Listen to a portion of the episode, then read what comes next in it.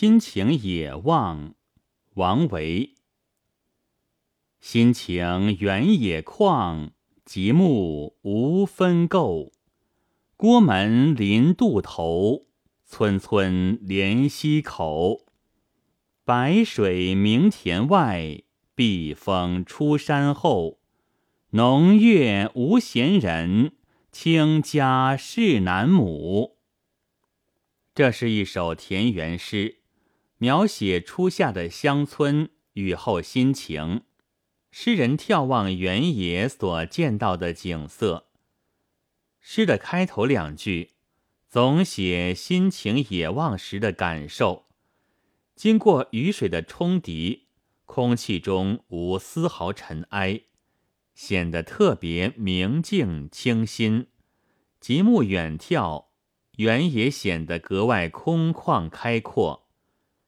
诗人一下子就抓住了环境的特征，仅仅用“原野旷，无分垢”六个字，便把此情此境真切地再现出来，而且将读者也引进这一特定情境中去，随着诗人一起远眺，纵目四望，周围是一片多么秀丽的景色啊！远处可以遥遥望见临靠着河边渡头的城门楼，近处可以看到村边的绿树，紧连着溪流的入河口。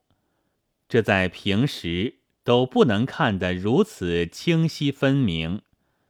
田野外面，银白色的河水闪动着粼粼波光，因为雨后水涨，晴日辉映。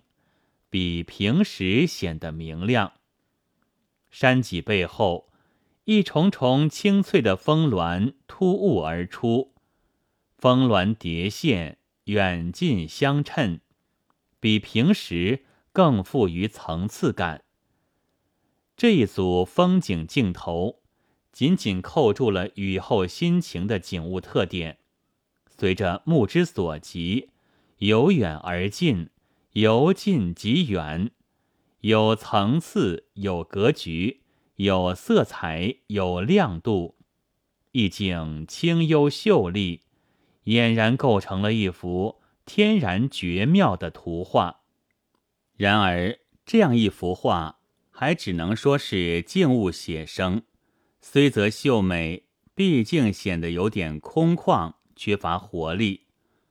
王维作为山水诗和山水画的大师，是深深懂得这一点的，因而，在最后两句中，他便给这幅静态图画加上了动态的人物：“浓月无闲人，清家是南亩。”虽然是虚写，却给原野平添了无限生机，能让人想见。